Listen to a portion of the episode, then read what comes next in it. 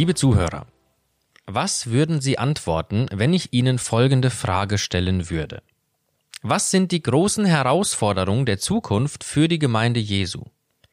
Manch einer würde vielleicht sagen, die Tatsache, dass unsere Gesellschaft immer säkularer wird, also immer weniger mit dem Glauben zu tun hat und haben will. Ein anderer würde vielleicht sagen, dass möglicherweise die Freiheit, unseren Glauben frei auszuleben, schwinden könnte, oder für andere wiederum ist es die Uneinheit innerhalb der Christenheit zu dieser oder jener Frage.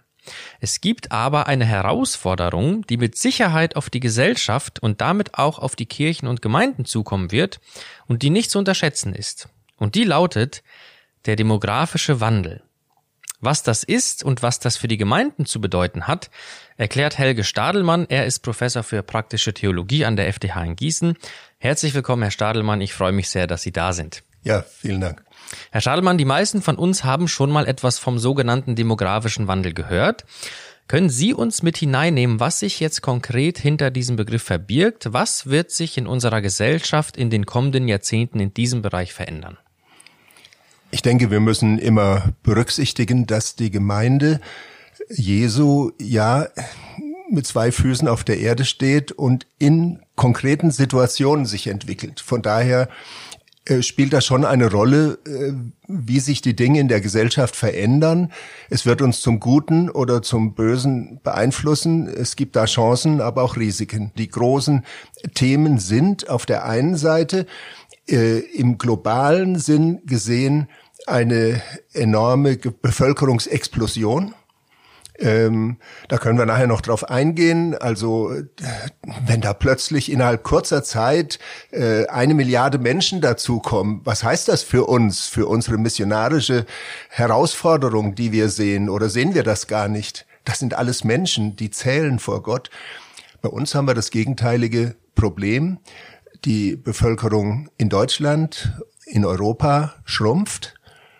Äh, wir haben seit Jahrzehnten zunehmend äh, zu wenig Kinder, ein Geburtendefizit, ein äh, Nachlassen der Geburtenzahlen. Es werden weniger Kinder geboren, als wir brauchen, um äh, die Größe der Gesellschaft zu erhalten. Solche Dinge stecken dann leicht auch schon mal die Gemeinden an. Es werden auch in Gemeinden, das haben wir untersucht, an einer Gemeinde, äh, einer großen Gemeinde weniger Kinder geboren als früher noch und vor allem weniger Kinder, als man bräuchte. Ähm, und äh, die andere Situation ist, die großen Jahrgänge, die äh, zwischen 1950 und 1964 geboren worden sind, gehen jetzt Jahr für Jahr in den Ruhestand, in die Rente. Das heißt, wir haben auch in den Gemeinden immer mehr Ruheständler, Rentner. Wie gehen wir damit um? Die Frage muss man sich stellen. Und es kommt noch etwas dazu, eigentlich schön, hat aber auch Probleme. Die Alterung der Gesellschaft. Menschen werden älter. Und ähm, wie gehen wir damit um? Sehen wir das als eine Herausforderung? Also auch dieser Sache müssen wir uns stellen. Also Bevölkerungsexplosion immer noch weltweit, Bevölkerungsschrumpfung, Alterung der Gesellschaft, Geburtendefizit, das sind Herausforderungen, die wir sehen müssen. Mhm. Jetzt liegt es ja auf der Hand, dass solche Entwicklungen nicht spurlos an Kirchen und Gemeinden vorübergehen werden, sondern ganz im Gegenteil. Das sind direkte Herausforderungen, wie Sie schon angedeutet haben.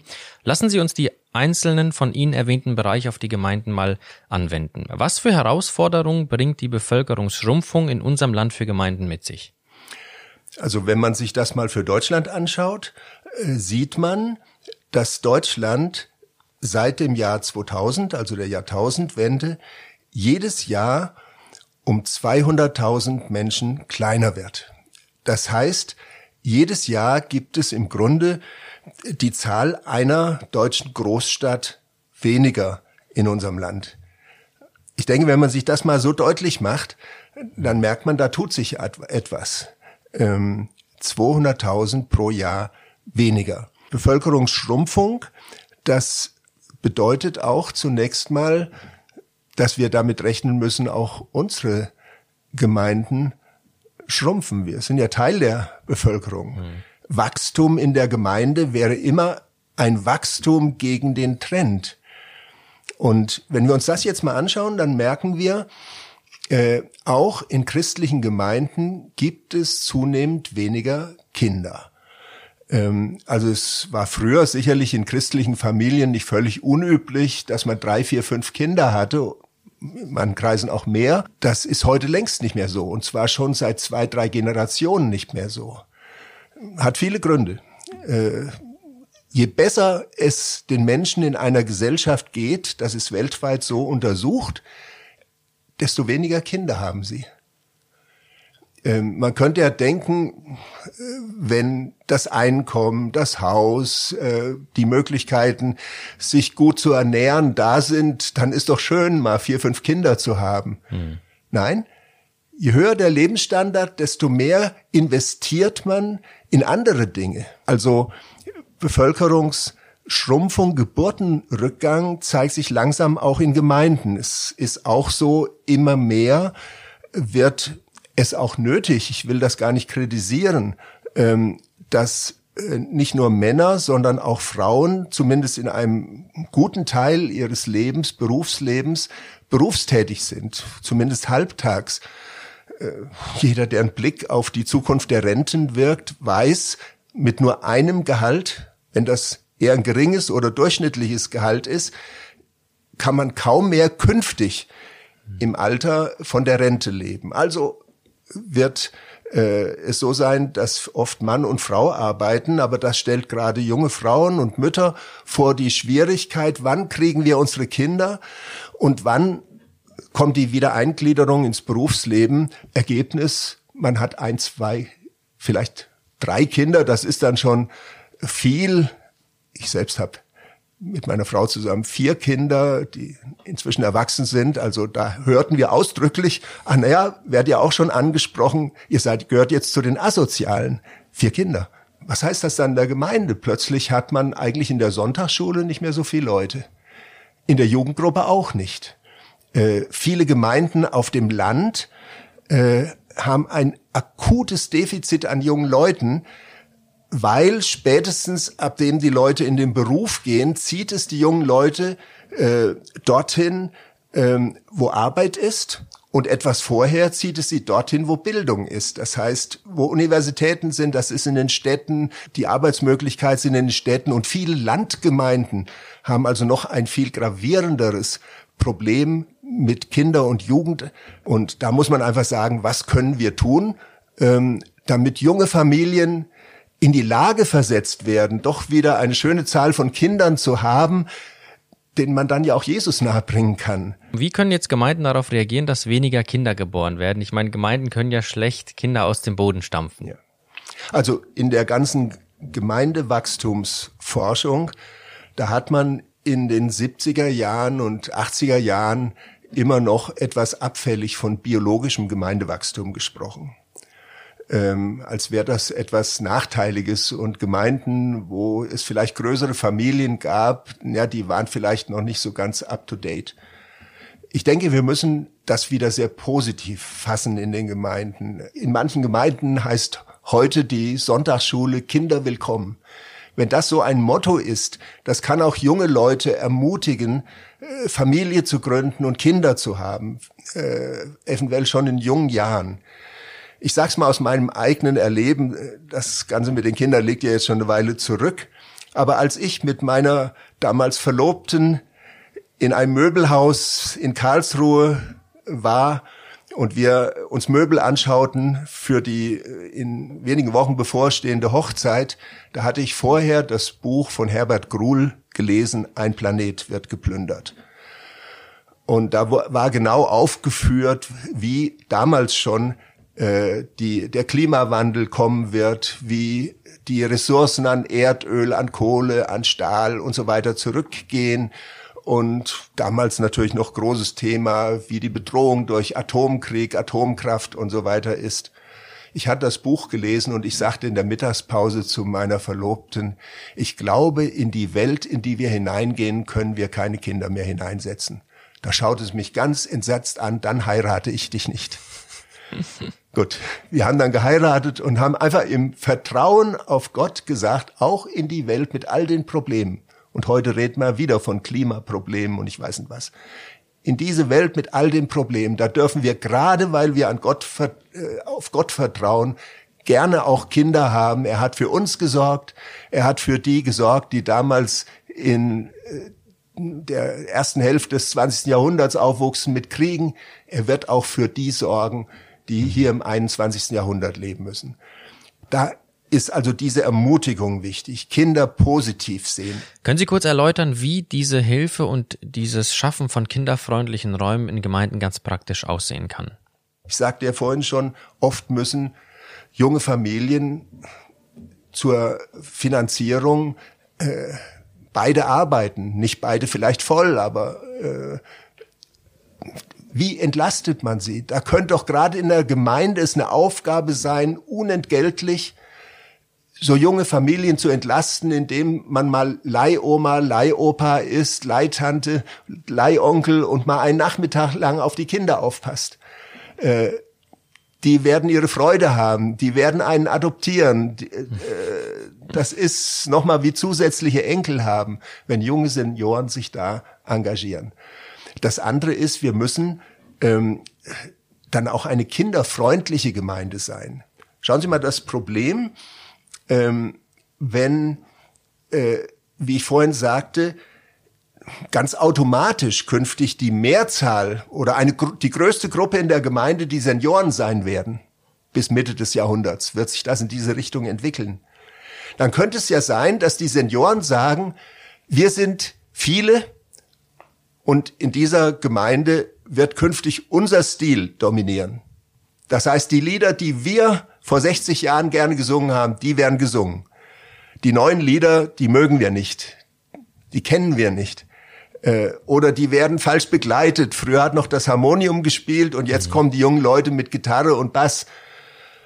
Also, wenn die Senioren, die eine große Gruppe bilden, sagen, der ganze Stil der Gemeinde, der Gottesdienste, der wird nur so laufen, wie wir ältere Leute das gerne hätten, dann kann es sein, dass wir die jungen Familien und vor allem die Jugendlichen verlieren.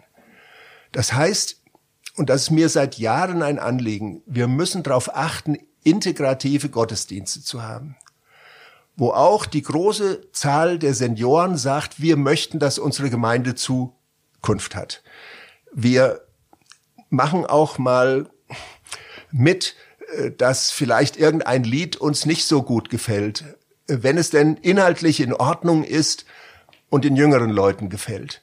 Wir möchten nicht, dass diese Gemeinde mit uns stirbt.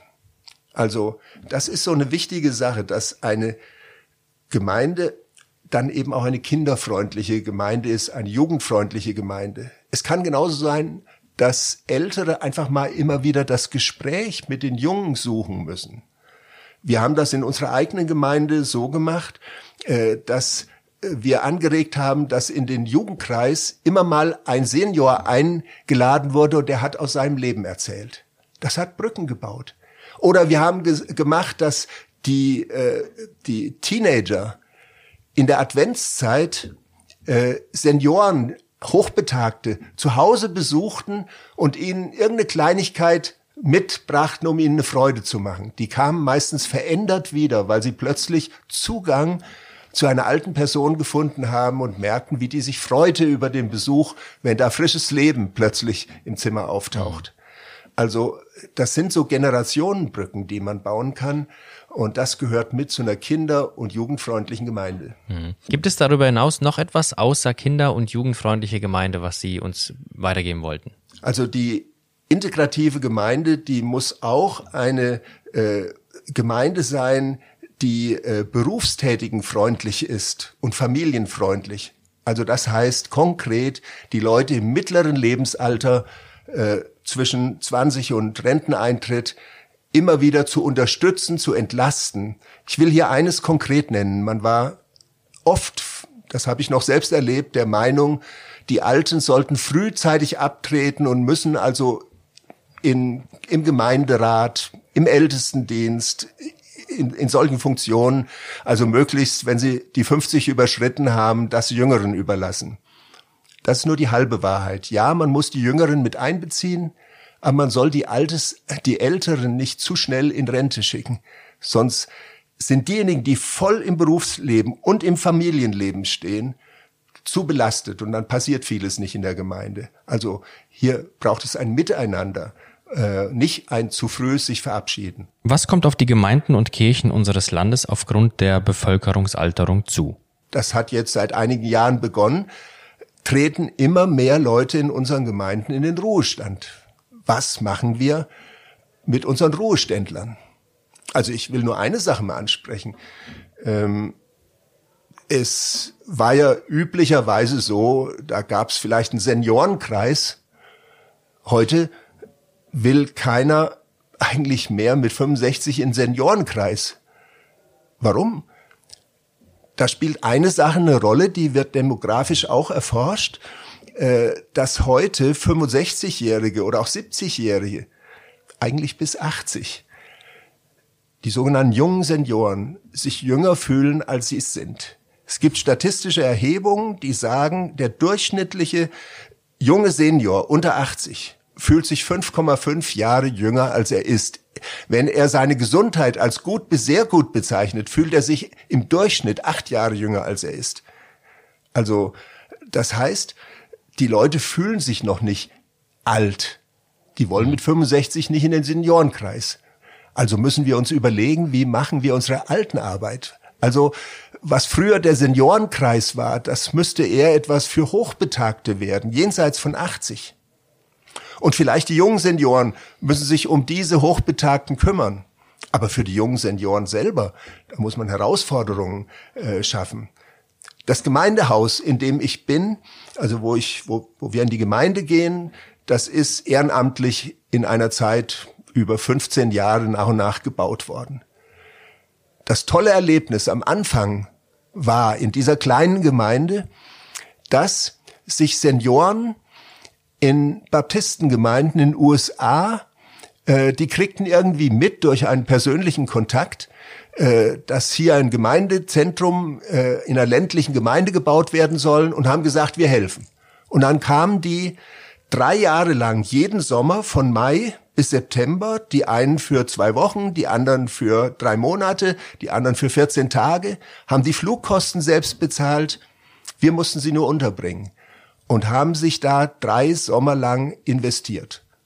Und dann haben sie gesagt, jetzt haben wir ein neues Projekt irgendwo in Afrika und haben dort weitergemacht.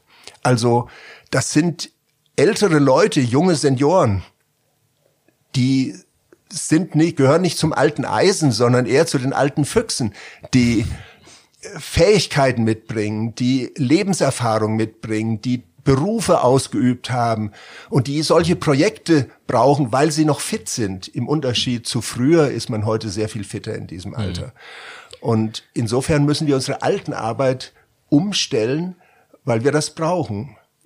Die jungen Senioren solange die noch fit sind, wirklich beschäftigen, ihnen Aufgaben, ihnen Verantwortung geben, ihnen damit auch Würde geben, weil sie ja auch etwas können und Lebenserfahrung haben und sich um die Hochbetagten kümmern. Hm. Jetzt ist es ja auch so, dass die Lebenserwartung der Menschen steigen wird. Können Sie hier kurz beschreiben, was das für Auswirkungen für die Gemeinden auch hat und wie man da mit umgehen kann? Die Lebenserwartung steigt ja mächtig. Wenn man denkt, äh, noch Anfang äh, des 20. Jahrhunderts hatte ein Junge, ein Bub, der geboren wurde, eine Lebenserwartung von durchschnittlich knapp 48 Jahre. Heute über 80 Jahre. Bei Mädchen ist die damals schon etwas höher geworden, heute 87 Jahre. Das heißt, die Menschen werden heute viel älter.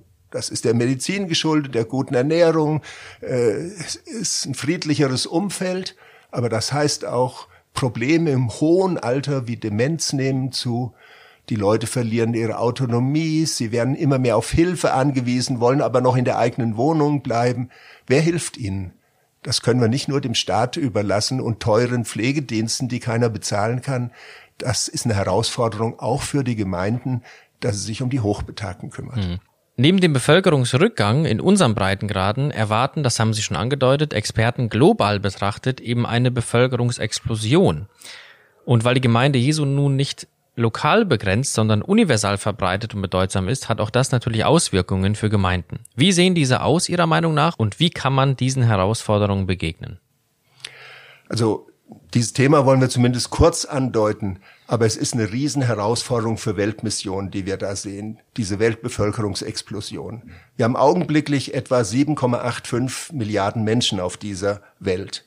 Äh, wir werden äh, nächstes Jahr 2022 acht Milliarden haben. Vor elf Jahren waren es noch sieben Milliarden.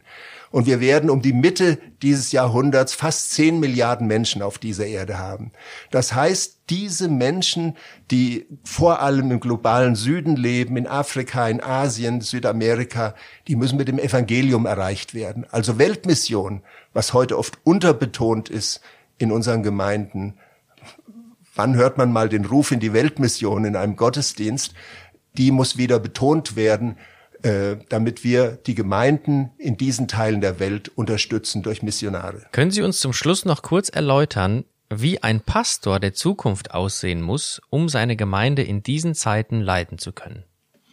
Ich denke, zum einen sollen Pastoren diese irdischen äh, Lebensbedingungen immer mit im Blick haben, denn die Dinge werden sich auch in den nächsten Jahren weiterentwickeln äh, und von daher so sehr man als Pastor voll fokussiert sein soll auf die geistlichen Themen, auf die Bibel, sich da auskennen soll, sein geistliches Leben pflegen, ähm, so ist es zugleich wichtig, äh, den Kontext, den Zusammenhang immer im Blick haben, äh, um Gemeinde in der Zeit äh, im Sinne Gottes zu entwickeln. Eins möchte ich allerdings sagen, gerade angesichts der großen Gruppe der Älteren, ähm, der Alterung der Gesellschaft und auch der Gemeinden. Pastoren, die jünger ja noch sind, gerade wenn sie ins Dienstleben einsteigen und dann unterwegs sind bis zum Ruhestand, sie sollten sich mit dem Thema Senioren früh beschäftigen. Hier an der Freien Theologischen Hochschule machen wir so in dem Fach äh, Diakonie, dass wir dann ganz bewusst diesen jungen Leuten, die sich mit Jugendgruppen und so auskennen, äh, nahebringen, äh, wie das mit Älteren ist, was so die Schönheiten des Alters, aber auch die Lasten des Alters sind, wie sich das entwickelt, was die Bedürfnisse sind. Ich habe mit Studenten Besuche gemacht in äh, Wohngemeinschaften für Demente. Äh, wir haben Besuche gemacht in einem Seniorenstift hier in Gießen. Einfach damit junge angehende Pastoren schon hingeführt werden, keine Scheu haben im Umgang mit Älteren. Und was mir ganz wichtig ist, ich habe ja jahrzehntelang Predigtlehre unterrichtet. Unsere Pastoren müssen in Zukunft lernen, wie man so spricht, dass auch ältere Leute dem gut folgen können. Das heißt, laut genug, betont genug, langsam genug, anschaulich genug. All das muss unbedingt sein, das kann man dann in der Gemeinde unterstützen durch technische Dinge und so weiter. Aber diese Dinge sind ganz wichtig. Und als allerletzter Gedanke, man muss es lernen, ein Mensch, der älter wird, der äh, oft einsamer wird, äh, für den die Woche nicht so ereignisreich ist, der braucht nicht einen Pastor, der vor dem Gottesdienst in irgendeiner Sakristei verschwindet und den er zum ersten Mal dann auf der Kanzel sieht. Er braucht einen, der schon im Foyer steht und einem alten Menschen sagt, wie war deine Woche? Wie geht es dir? Und dann einfach ein offenes Ohr hat. Wir müssen es lernen als Pastoren, uns gerade unseren belasteten alten Leuten zuzuwenden. Und ich glaube, da kommt dann ganz viel Liebe zurück. Herr Stadelmann, haben Sie ganz herzlichen Dank, dass Sie uns dieses oftmals vernachlässigte Thema auf den Schirm gerufen haben. Ich danke Ihnen für Ihre, für Ihre Ausführungen, wünsche Ihnen und auch unseren Zuhörern angesichts dieser Herausforderungen gottesreichen Segen. Mein Name ist Arthur Reiswig und Sie hörten FDH Podcast.